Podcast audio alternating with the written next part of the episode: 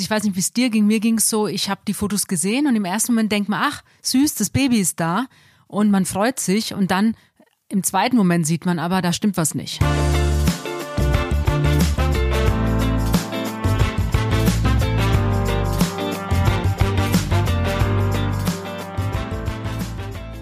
Hallo und herzlich willkommen bei Bunte Menschen. Ich bin Marlene Bruckner, Journalistin bei Bunte und spreche mit Tanja May, stellvertretende Chefredakteurin. Hallo Tanja. Hallo Marlene.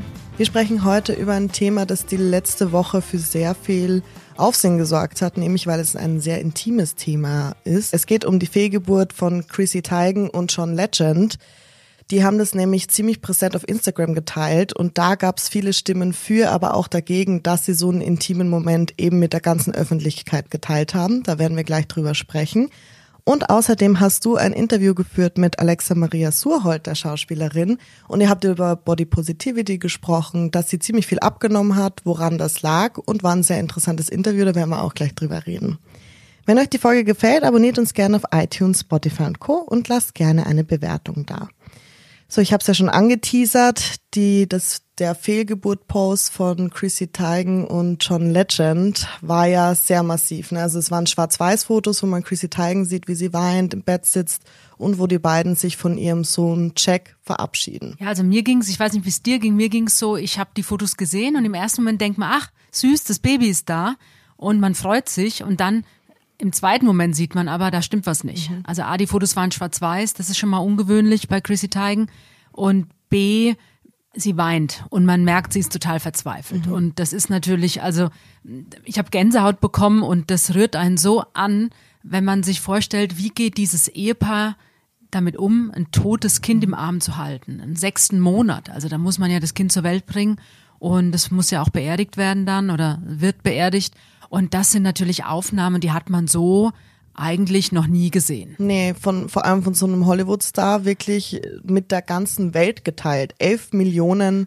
Im Moment, ja, es waren jetzt genau. sind schon über elf Millionen Likes, die diese Fotos haben. Und es zeigt ja, das ist natürlich ein Thema, was die Menschen total bewegt. Also es gibt ganz, ganz viele Menschen, die sagen, hey, Kompliment und toll und es ist zwar sehr, sehr traurig, aber wie mutig und wie stark von den beiden, dass sie das Thema jetzt öffentlich machen. Es gibt natürlich auch ein paar Leute, die sagen oder auch viele Leute, die sagen, wieso macht man das? Also wieso geht man mit so einem privaten Thema an die Öffentlichkeit? Aber da muss man natürlich auch sehen, Chrissy Teigen ist natürlich eine Influencerin. Also die ist natürlich total verankert in der Öffentlichkeit. Und in den letzten Jahren haben die ja alles öffentlich gemacht, bei Instagram, bei Facebook. Und also die haben ja schon zwei bezaubernde kleine Kinder und ähm, sie hat sich die Brust verkleinern lassen. All diese Momente hat sie öffentlich gemacht. Und davon lebt sie natürlich auch. Also das und, und jetzt, sie hat ja auch während der Schwangerschaft, weiß ich, gab es vor, vor ein paar Wochen gab, hat sie ja gesagt, dass es ein paar Komplikationen gibt. Mhm und ähm, dass sie dem kleinen Kerl auch schon einen Namen gegeben haben, nämlich Jack, mhm. obwohl sie sich bei den anderen beiden Kindern Zeit gelassen haben, also bis kurz bevor sie das Krankenhaus dann verlassen haben mit dem Baby, da haben die Kinder erst ihren Namen bekommen und der kleine Mann hat schon im Mutterleib eben einen Namen bekommen und das fand sie jetzt rückblickend wohl auch schon ein Zeichen. Ähm, dieser kleine Kämpfer, der es jetzt leider nicht geschafft hat. Du hast es gerade schon angesprochen, dass die Stimmen geteilt sind, was diesen Post angeht. Vor allem, ich finde auch, sie hat ja von Anfang an die Schwangerschaft geteilt mit den Komplikationen. Also ich empfinde, es ist sehr konsequent, dass sie dann eben auch das Ende sozusagen teilt mit ihren Fans, wenn man anfängt, also was wäre die Alternative gewesen? Sie müsste es ja irgendwann sagen und ich fand es gut und wir haben ja schon öfter darüber gesprochen, dass so, so dunkle Themen wie Depressionen oder Tod, dass wir finden, dass es eben gut ist, wenn Promis darüber sprechen. Trotzdem aber ist die Kritik riesig. Nämlich, es ist halt viel zu intim, sowas gehört nicht in die Öffentlichkeit und vor allem auch diese Kritik dass sie ihr Leben bis ins letzte Mark vermarktet. Gut, aber das ist ja bei all diesen Influencern so. Also die leben ja davon, dass sie ihr Leben öffentlich machen. Und ich finde, da muss man zwei Sachen berücksichtigen. Also sie hätte es sowieso bekannt geben müssen, weil jeder wusste, sie ist schwanger, sie ja. ist im sechsten Monat. Also spätestens in drei, vier Monaten hätten alle gefragt, wo ist denn das Kind? Und dann wären die Spekulationen losgegangen. Von daher finde ich, hat sie es gut gemacht. Also sie ist für sich den besten Weg gegangen. Das muss sie ja mit ihrem Mann gemeinsam entscheiden. Das haben die jetzt entschieden und haben das eben der Öffentlichkeit gezeigt. Auch diese unfassbar traurigen Momente im Krankenhaus.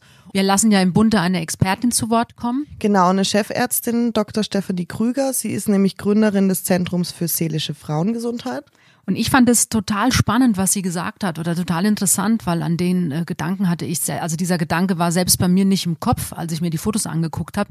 Erst beim Lesen jetzt des Textes von unserer Kollegin Nike Emich.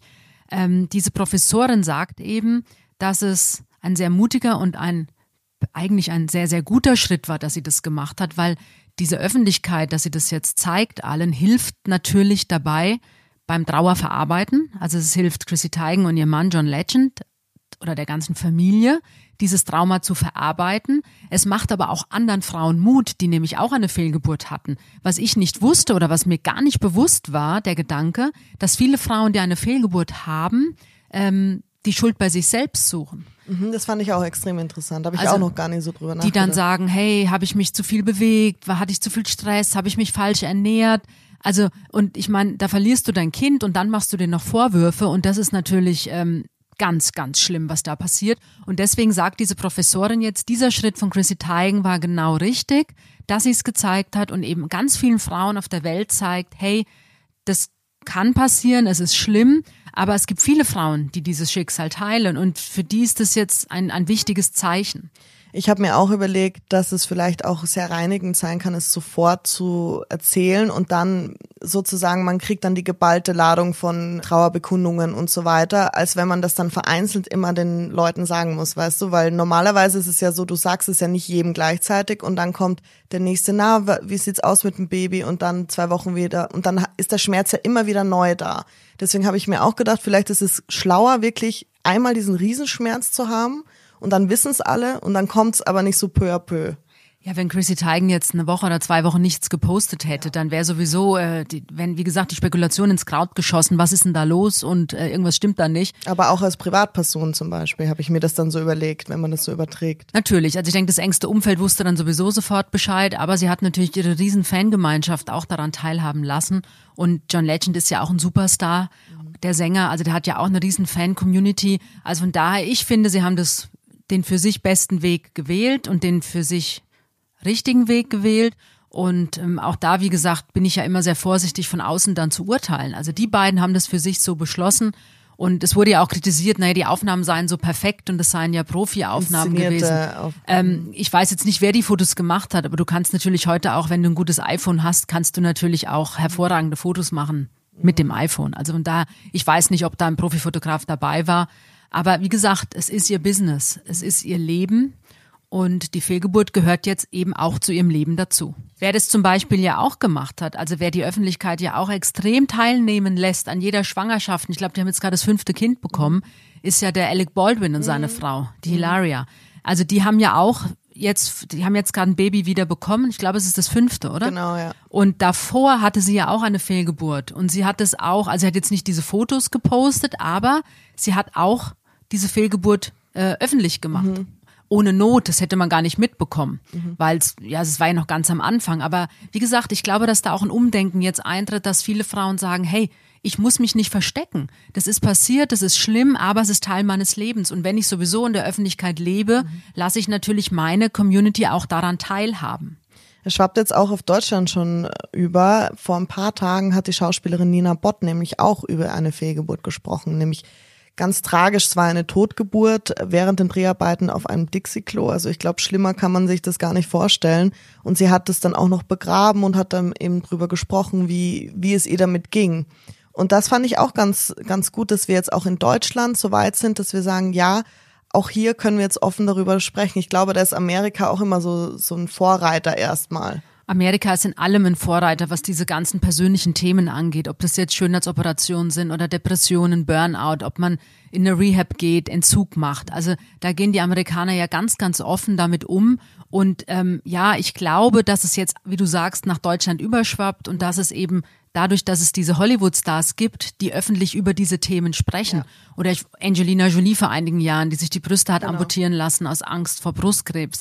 Das sind ja alles Themen, ähm, da stehen wir hier in Deutschland mit offenem Mund und sagen, wow, das gibt's doch gar nicht. Mhm. Für die Amerikaner ist es zwar auch wichtig und besonders, aber sie reden drüber. Mhm. Schon immer.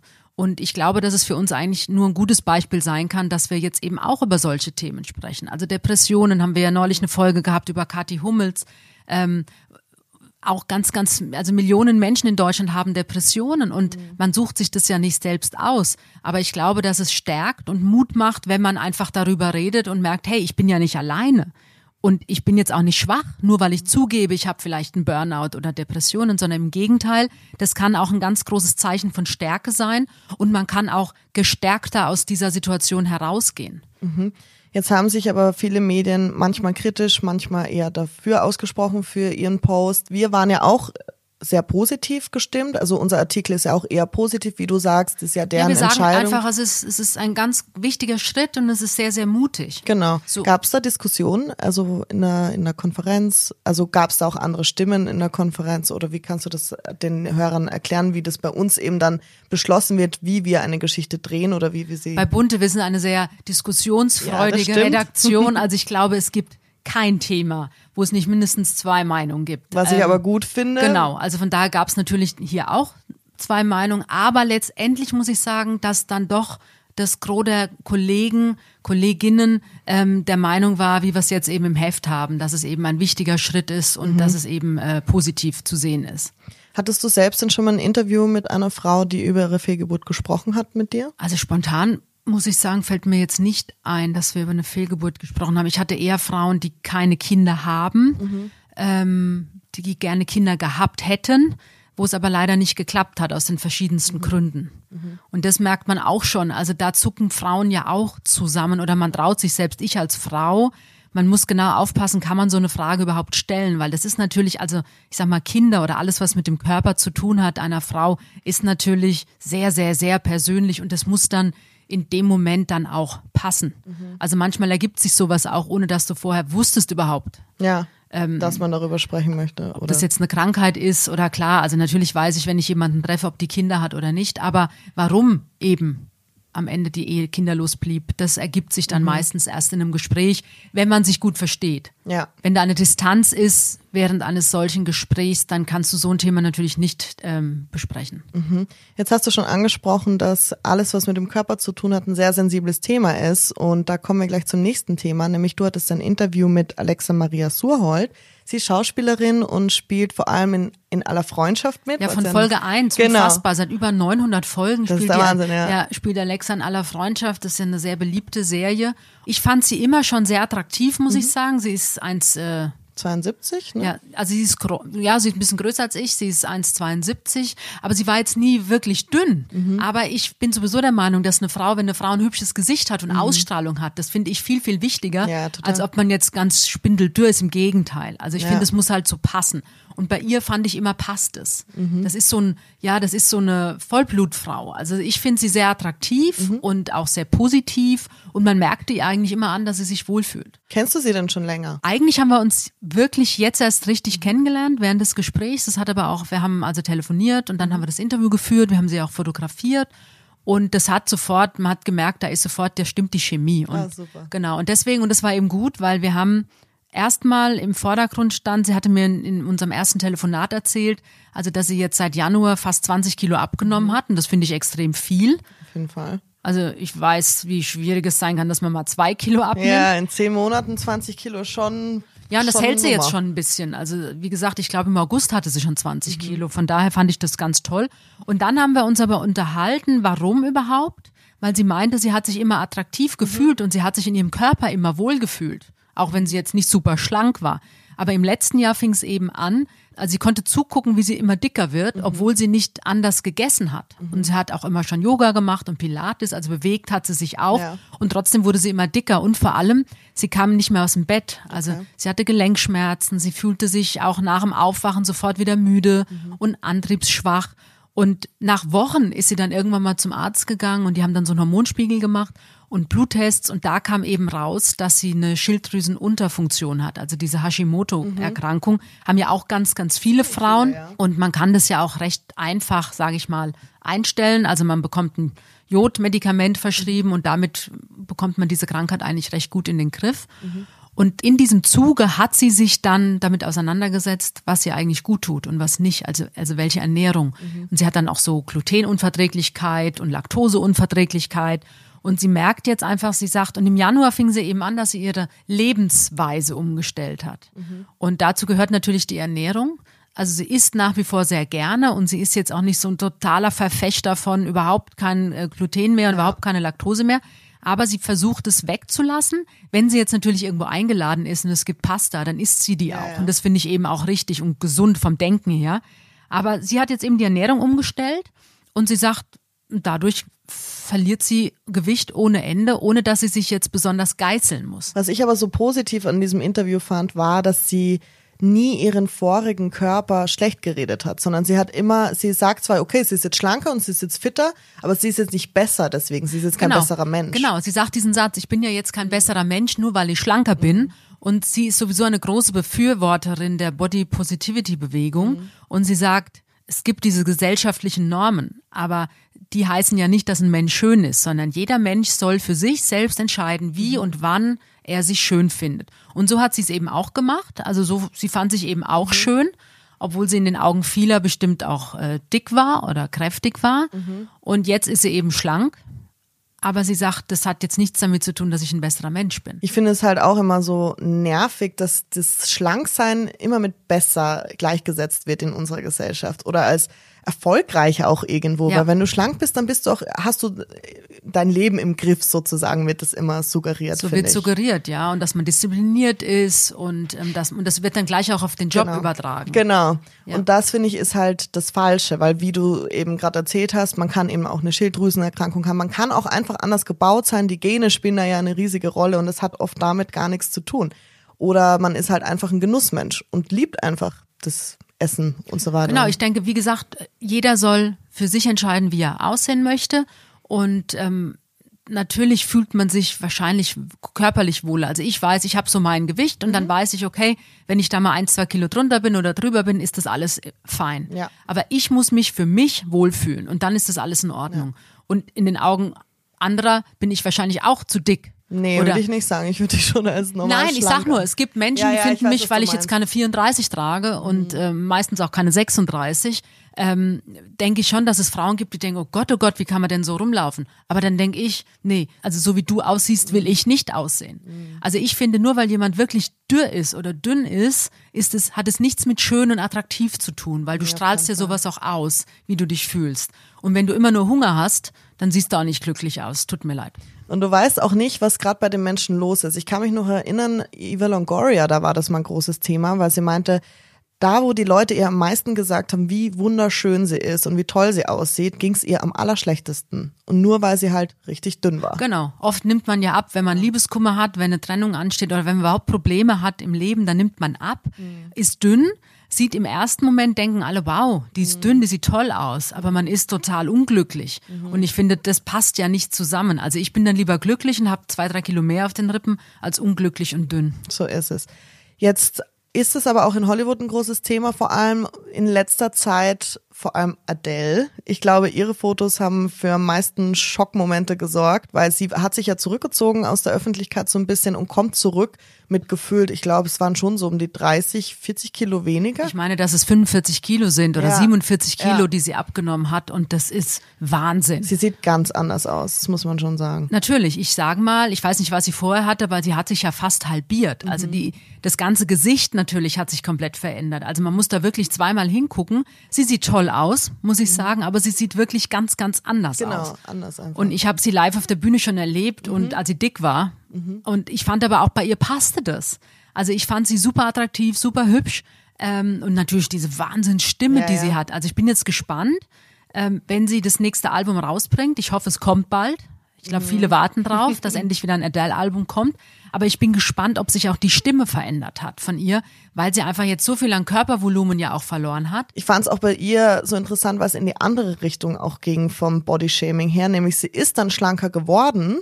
Also ich hatte das Gefühl, sie kann es niemandem recht machen. Als sie dick war, wurde sie die ganze Zeit beschimpft, weil sie dick ist. Jetzt hat sie sich, wie du sagst, halbiert und jetzt wird sie die ganze Zeit dafür so ein bisschen angeprangert. Na ja, aber du hast ja mal gezeigt, dass es auch anders geht und dass man auch dick sein kann und schön sein kann und jetzt verrätst du das sozusagen. Also jetzt kriegt sie wieder Kritik von der anderen Seite, dass sie sozusagen ihr Körperbild verraten hat, weil sie sich jetzt doch so viel abgenommen hat. Also ich glaube ja im ersten Moment auch, dass da immer ganz viel Neid dabei ist, Wirklich, ja. weil ich meine, das ist schon eine Wahnsinnsleistung, was sie da geschafft hat. Und ich glaube, also man müsste sie natürlich fragen, aber wenn ich das jetzt von außen so beurteile, ich glaube, bei ihr fing der Gewichtsverlust ja auch an mit der Trennung von Genau. ihrem Ehemann. Ähm, das ist ja normal. Ich meine, die haben einen Sohn zusammen, das war sicher auch kein einfacher Schritt. Da hat sie angefangen abzunehmen, wahrscheinlich unterbewusst, ist aber passiert. Und ich glaube, dass sie dann einfach gemerkt hat, ach, tut ihr eigentlich körperlich auch ganz gut. Und dann ist sie natürlich jetzt auch in Hollywood. Sie ist ja von England nach Hollywood gezogen, umgibt sich natürlich nur mit äh, Frauen, die eben sehr auf ihr Gewicht achten. Also eine ihrer besten Freundinnen ist ja auch die Frau von Robbie Williams, die Ada, Ada Field. Field. Und die hat ja auch so abgenommen. Und wir haben ja auch berichtet, dass sie quasi die Diät-Coach von Ada übernommen hat und dass, dass die Mädels dann natürlich, wenn die zusammen sind, ähm, sagen, hey, cool, und wir machen das jetzt und das schaffst du auch. Und ähm, ich glaube, dass sie jetzt ganz happy ist mit ihrem Körper und ich finde es einfach eine Wahnsinnsleistung. Ich meine, wenn wir jetzt in Deutschland mal gucken, die Barbara Schöneberger, die hat ja ihr eigenes Magazin auch und ich habe das abonniert und da ging es am Anfang auch immer nur ums Gewicht. Und das fand ich auch gut und sie hat immer gesagt, hey, ich bin jetzt auch nicht schlank, ich bin groß und dick. Ne? Also in ihren Augen sagt sie ja immer, sie ist dick. Ich finde nicht, dass Nee, Barbara Schöneberger nicht, dick ist. gut. Ich finde auch, dass sie eine tolle, tolle Figur hat. Die hat natürlich den großen Busen, deswegen wirkt sie wahrscheinlich ein Genau. bisschen dicker, aber ich finde nicht, dass sie dick ist. Im Gegenteil, ich finde sie sehr attraktiv.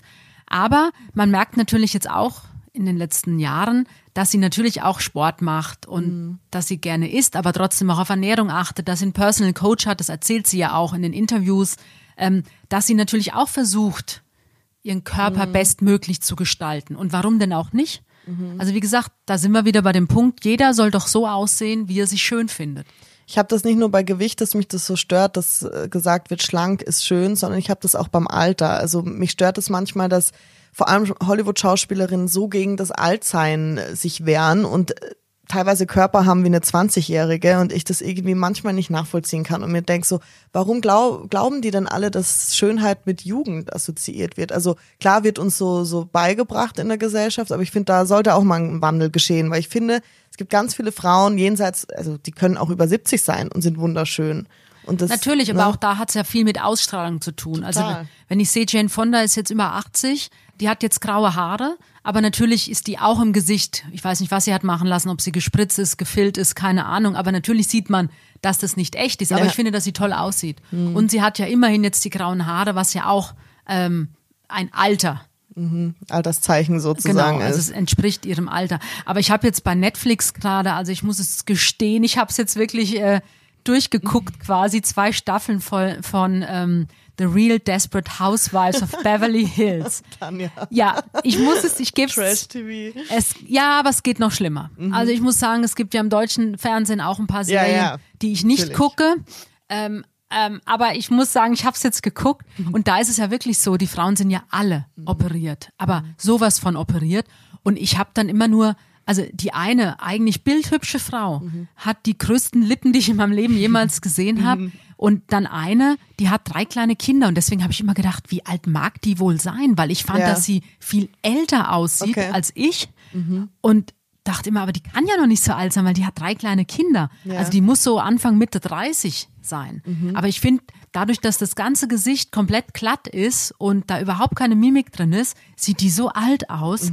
Ähm, also, aber die gehen da wirklich zum Schönheitschirurgen, teilweise zusammen in der Freundinnenklicke Ja. und eine wird gespritzt und die anderen sitzen drumherum und die machen da einen Kaffeeklatsch. Also das ist für die komplett normal. wie zum Friseur gehen. Genau. Die reden da auch ganz offen drüber. Ja. Und da war eine, die wurde dann wirklich, die hat sich, die war, weiß ich nicht, 60, und die hat sich einer kompletten Gesichtsoperation unterzogen. Und da konnte ich nicht hingucken, weil als die dann aus dem OP kam, das ganze Gesicht, die sah aus wie so eine Mumie, eingewickelt und du hast nur noch die Lippen und die Augen gesehen. Und die konnte gar nicht sprechen, gar nichts machen. Und da, da konnte ich nicht hingucken. Aber wie gestört. gesagt, da kam dann die Tochter ins Krankenhaus, die Schwiegertochter, der Sohn. Ähm, die hat da ganz offen drüber geredet. Und auf jeder Party war das dann das Thema, wie sie die Operation fand und wie gut sie aussieht. Und wo du denkst, unfassbar. Ist es denn in deinem Freundeskreis auch Thema? Nein. Gar nicht? nein. Also ich, nein, nein. Ich glaube, dafür sind wir alle viel zu normal.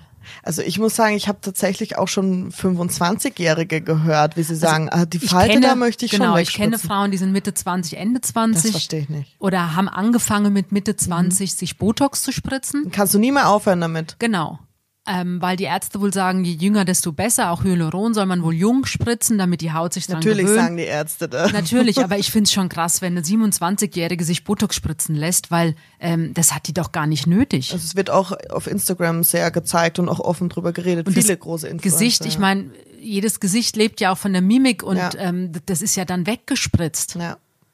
Also ich hätte auch viel zu viel Angst, muss ich ganz ehrlich sagen. Also ich, ich würde niemals Botox spritzen lassen mir ins Gesicht, weil ich einfach Panik hätte, dass da irgendwas schief geht und irgendein Muskel äh, gelähmt wird. Ja. Und nein, also ich hätte eher Angst, dass ich mich dann gar nicht mehr wiedererkenne. Ich finde, da geht so das ja, Selbst Das ist das verloren. eine, aber mir wäre eher die Angst, dass was schief geht. Ja.